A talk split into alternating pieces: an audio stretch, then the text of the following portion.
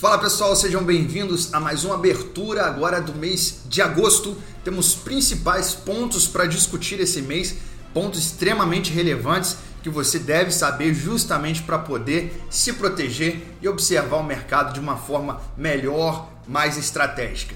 Então, para isso, antes da gente iniciar novamente, fazer o convite para vocês. Essa semana a gente tem uma masterclass sobre fundos imobiliários, análise fundamentalista. Vamos ensinar você a escolher os melhores fundos imobiliários e até os REITs, que são os fundos imobiliários americanos. Já deixo o convite para vocês, participe com a gente quinta-feira. O link é disponibilizado lá no canal, vou deixar aqui embaixo para vocês acessarem o nosso canal. E agora eu vou passar a palavra para o Vitor. Vitor, tá com você.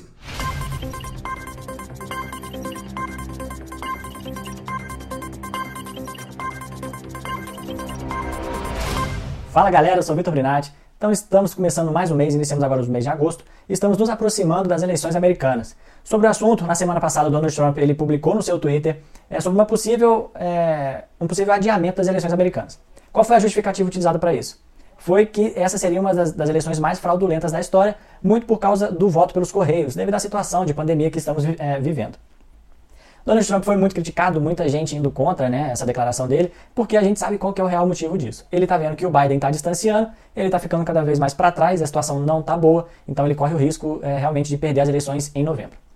Pela Constituição americana, as eleições elas obrigatoriamente têm que ocorrer é, na primeira terça-feira, depois da primeira segunda-feira do mês de novembro. Tá? E para poder ter uma, o adiamento das eleições, é, teria que passar pelo Senado e pela Câmara.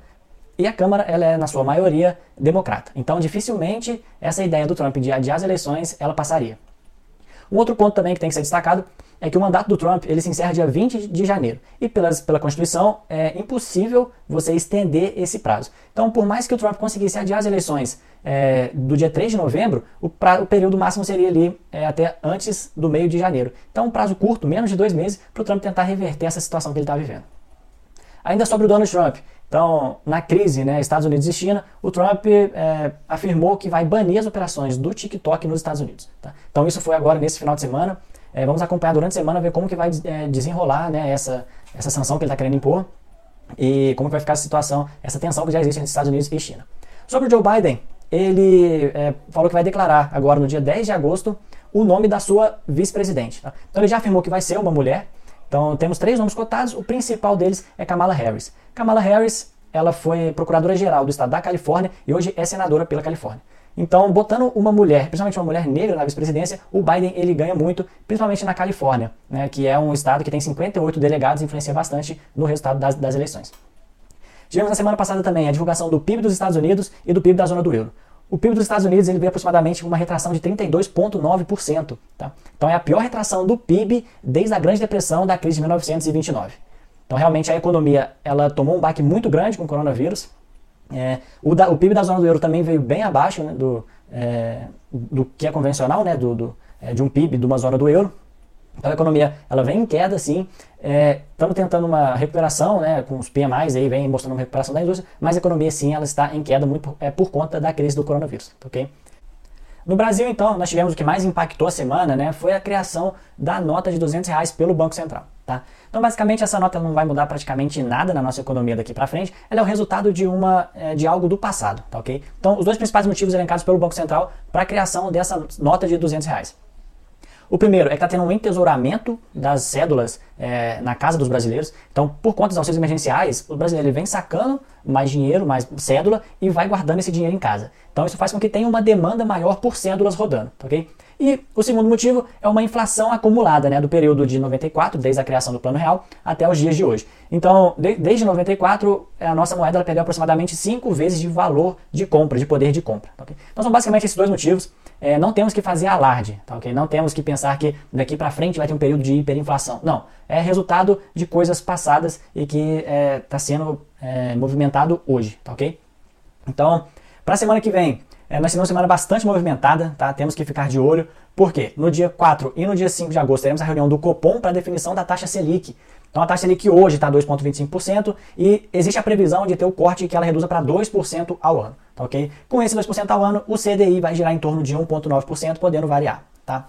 É, no nosso boletim Focus, no relatório Focus, que é, que é divulgado toda segunda-feira, a gente já vai ter uma noção é, desse possível corte da taxa Selic. Tá? É, também teremos na semana que vem os PMIs é, do Brasil, PMI dos Estados Unidos e PMI da zona do euro. Então vamos verificar como está a recuperação da economia, da, das indústrias, perdão, é, se, é, se, as indústrias estão se recuperando ou se vem tendo uma retração.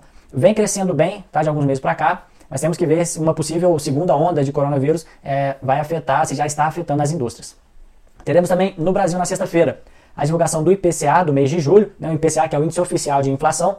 Tivemos é, dois meses com deflação, tivemos o mês de junho com inflação e agora possivelmente teremos também uma inflação.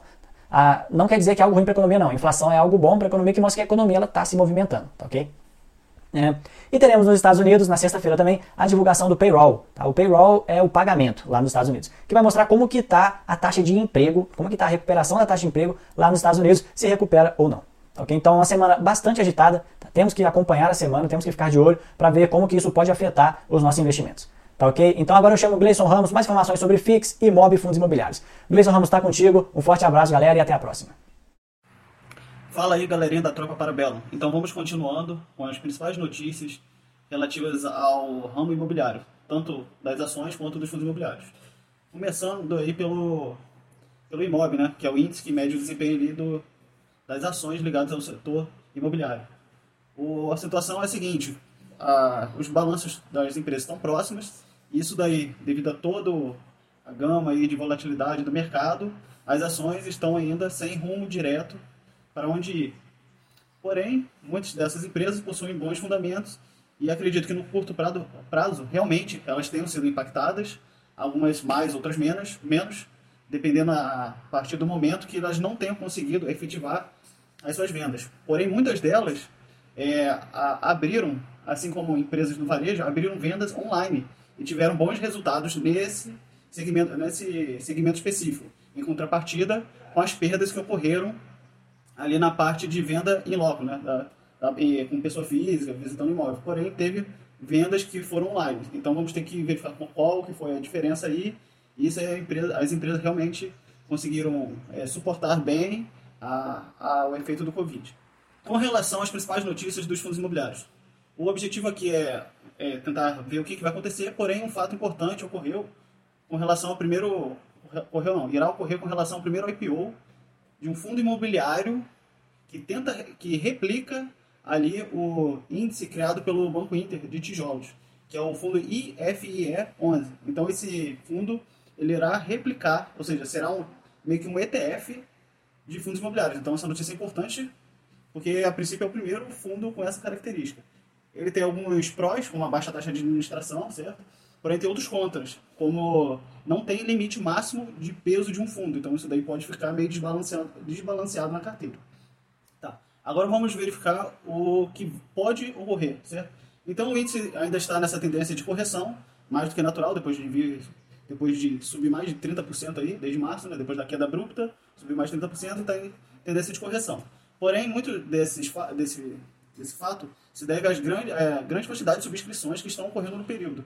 Então, já falei semana passada que subscrição, quando ela impacta diretamente porque os cotistas vendem o preço para adquirir a mesma cota por um preço menor, certo? E com relação, ainda continuo batendo na tecla dos fundos é, imobiliários do, do segmento logístico ali.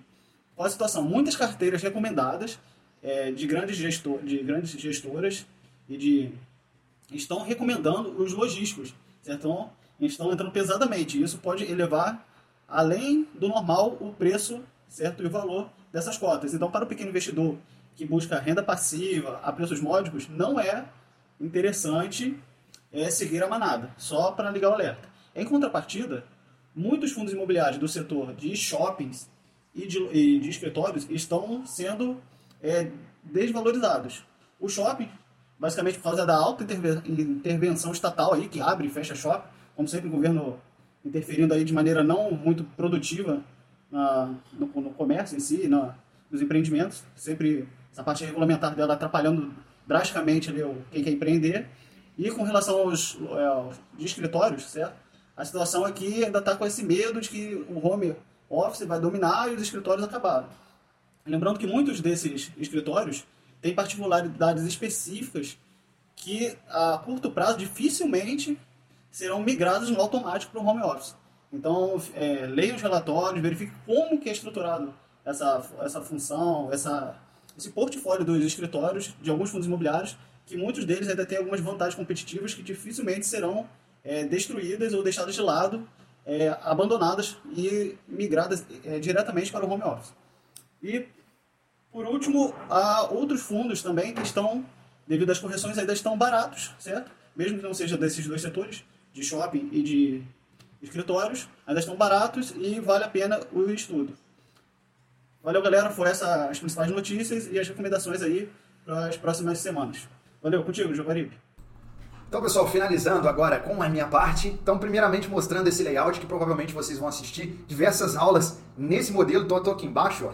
E aqui do lado a gente está vendo é, o que eu realmente quero mostrar para vocês e para vocês verem de onde a gente tira essas informações, são gratuitas. A gente está aqui como facilitador desse trabalho, todo domingo entregando o que vocês precisam saber na semana. Beleza? Então vamos lá, pontos importantes. Então hoje, né, às 10h45, horário local, é, vamos ter a divulgação do PMI industrial da China. É importante que a gente acompanhe isso. Toda segunda a gente tem um boletim Focus, né, que é, são a reunião de, do consenso dos especialistas do mercado para dizer é, as propostas, as projeções de taxa de juros, de inflação. É, e se tiver alguma alteração, que eu acredito que não tenha, a gente está vendo que está sendo oposto, né, o PIB estava com uma queda maior, a gente tem visto que ele está diminuindo menos. Isso é positivo, de certa forma. Então, diversas economias dos estados e dos, dos municípios voltando, de certa forma, a gente vê lá no, na Europa, principalmente na Alemanha, é, as pessoas meio revoltadas, né, querendo, querendo que voltem logo é, às atividades normais. Isso tudo faz parte da pandemia e é por aqui que a gente observa os dados principais. Essa semana temos muitas informações de dados é, preliminares de, de, parte industrial, da parte de emprego e o que eu chamo mais atenção aqui, que é o, sempre a primeira semana do mês, temos o famoso payroll. Então aqui, vocês verifiquem, ó, a semana vai ser tomada por informações relevantes, seja é, na, na, zona do euro, seja na, no Reino Unido e nos Estados Unidos e China. Sexta-feira a gente tem o famoso payroll. O que é payroll? Nada mais é do que o payroll significa dia do pagamento, mas são diversas informações para verificar a temperatura do mercado nos Estados Unidos. Então, dessa forma, na sexta-feira, normalmente há muita movimentação, principalmente na abertura do pregão, e ali a gente vai verificar como está o andamento da recuperação da economia. Então, por aqui a gente consegue observar todos esses cenários. Então, uma semana bastante movimentada, semana passada foi mais tranquila, voltamos a ter volatilidade no mercado.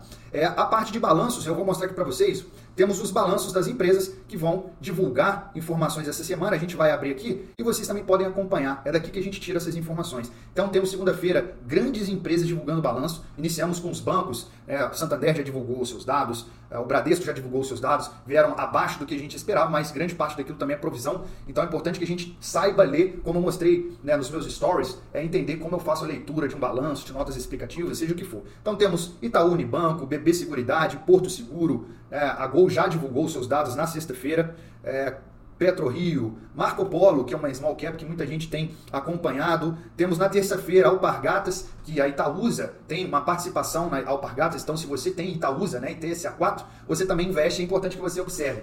É, Clabin, que é uma empresa exportadora, é, principalmente que trabalha com a celulose, fibra longa e fibra curta, e transforma isso em papel, em papelão, é, as embalagens que utiliza de uma forma geral. Então a Clabin vai divulgar os seus dados. Lembrando que as empresas exportadoras se beneficiaram principalmente da variação cambial. Então cuidado na hora de ler isso. Lá nas notas explicativas normalmente tem isso explicando essas informações. Sul América, Gerdau, Braskem, tudo isso na quarta-feira. Então percebam a movimentação do mercado essa semana.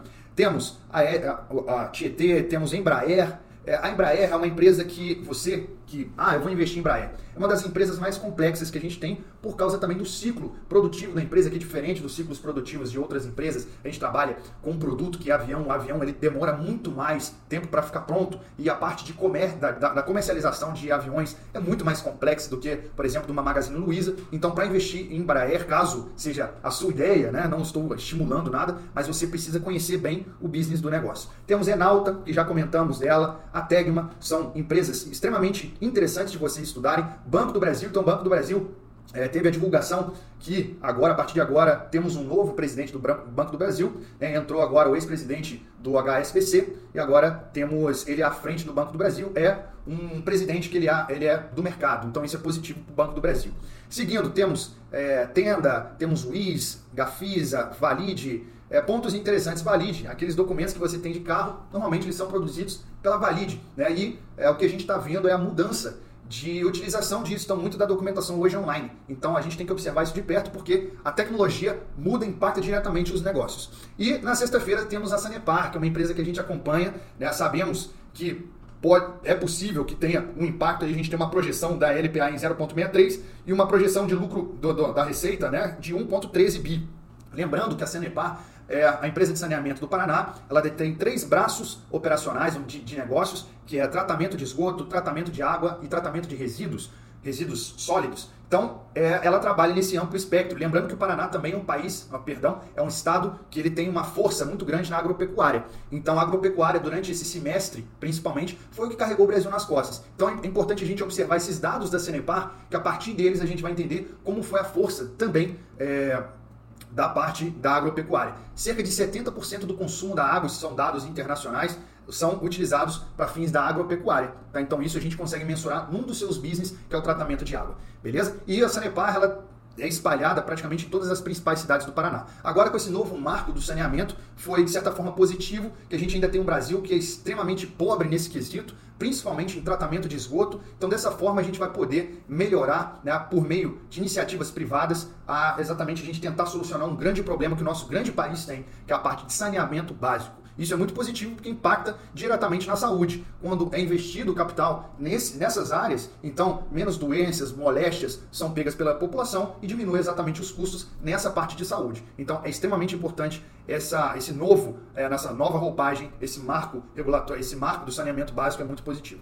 Então, por fim, a gente fecha a semana com principais pontos. É interessante que a gente saiba é, exatamente aquelas empresas que nós temos na carteira, suas divulgações e acompanhar isso, porque o buy and hold, por exemplo, não é buy e esquecer e nunca mais olhar. Pelo contrário, é acompanhar os balanços, verificar como está funcionando cada medida é, tomada nessa pandemia pelas suas gestões. E que eu indico a vocês é, inicialmente, quando forem lá um, um balanço, iniciar pelo ITR, né, pelo DFP. Então, iniciar pelos números frios. E aí depois você vai no release. Porque o release ali é uma opinião da gestão. Então, ele vai colocar ali um, um marketing para tentar te vender aquele, é, aquele resultado. Então, é importante que você primeiro analise de forma fria, depois você vai ler quais são as propostas, quais são os pensamentos ali da gestão, da governança, é, em torno daquela empresa, beleza? Então dessa forma a gente encerra novamente fazendo o convite para vocês da nossa semana, da nossa Masterclass semanal. Vai ser quinta-feira, às 20 horas, vai estar tá lá eu e o Gleison, vamos falar bastante sobre fundos imobiliários, rates, formas de análise fundamentalista. Se você quiser melhorar ainda mais, aumentar a sua renda passiva, ter uma renda passiva constante, eu aconselho você a participar da nossa Masterclass.